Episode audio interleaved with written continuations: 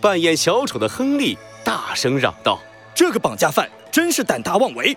他肯定是一直躲在后台，等到女主角表演结束后，从舞台上下来的时候把她绑架了。”一旁扮演女仆的玛丽和珍妮吓得抱在了一起。啊，亨利，你你别说了，太吓人了！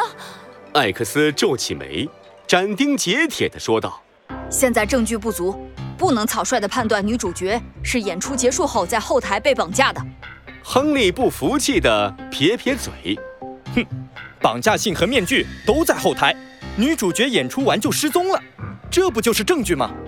不。这还不够，推理需要严谨。要从后台离开，必须经过左侧的大门。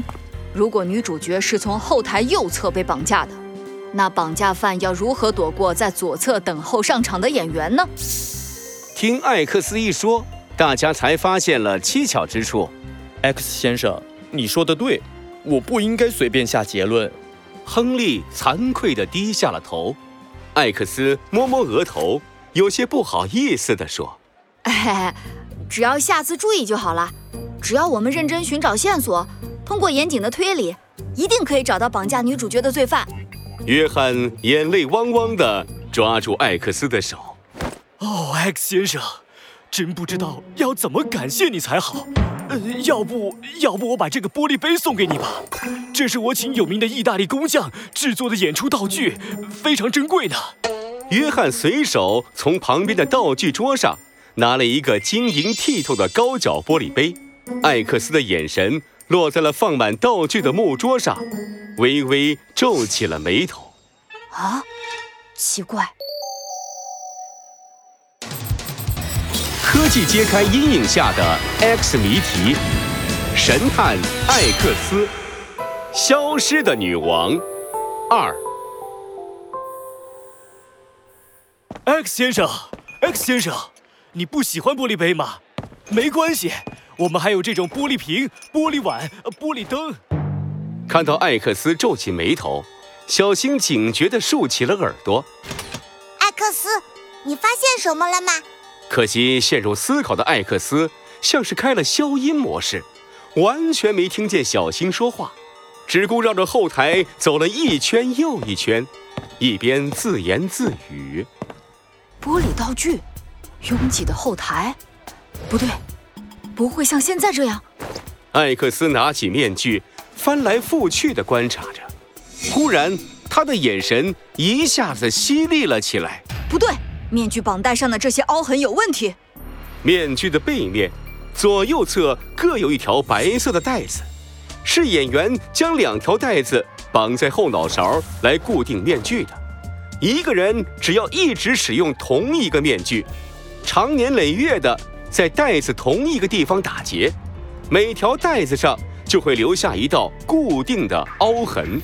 而艾克斯手中面具的带子，每一条却各有两道凹痕。艾克斯轻轻敲了敲胸前的 X 徽章，陷入了沉思。凹痕、玻璃杯、绑架信。面具的影像在他的脑海中不断闪现、交汇。忽然，一道灵光像闪电一样击中了他的大脑。每一道线索之间最细微的联系，都在他脑海中浮现了出来。没有真正完美的轨迹，只有未被发现的线索。而这里的一切线索都表明，女主角并不是在后台被绑架的。所有人都愣住了，好奇心旺盛的亨利。先问出了大家心中的疑惑，可女主角正是表演结束后失踪的呀。如果绑架不是发生在这里，那会是哪里呢？